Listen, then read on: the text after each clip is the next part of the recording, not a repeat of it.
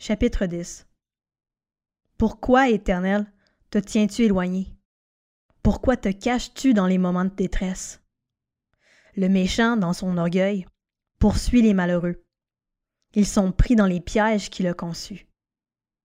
Le méchant se vante de ses mauvais désirs.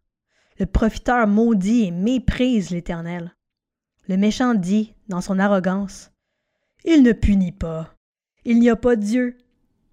Voilà toutes ses pensées. Ses entreprises réussissent en tout temps.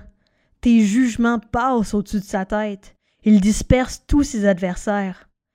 Il dit dans son cœur Je ne suis pas ébranlé. Je suis pour toujours à l'abri du malheur. Sa bouche est pleine de malédictions, de tromperies et de fraudes. Il y a sous sa langue la méchanceté et le malheur. Il se tient en embuscade près des villages. Il assassine l'innocent dans les endroits retirés, ses yeux épient le malheureux. Il est aux aguets dans sa cachette, comme le lion dans sa tanière. Il est aux aguets pour attraper le malheureux.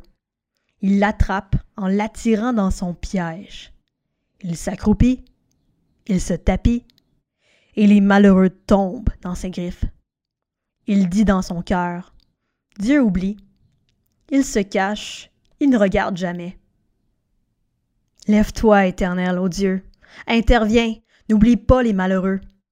Pourquoi le méchant méprise-t-il Dieu?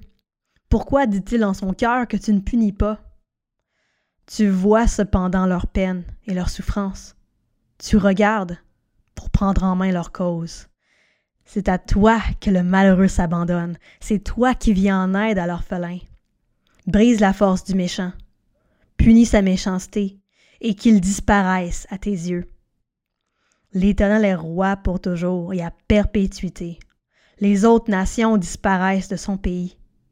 Tu entends les désirs de ceux qui souffrent. Éternel, tu leur redonnes courage.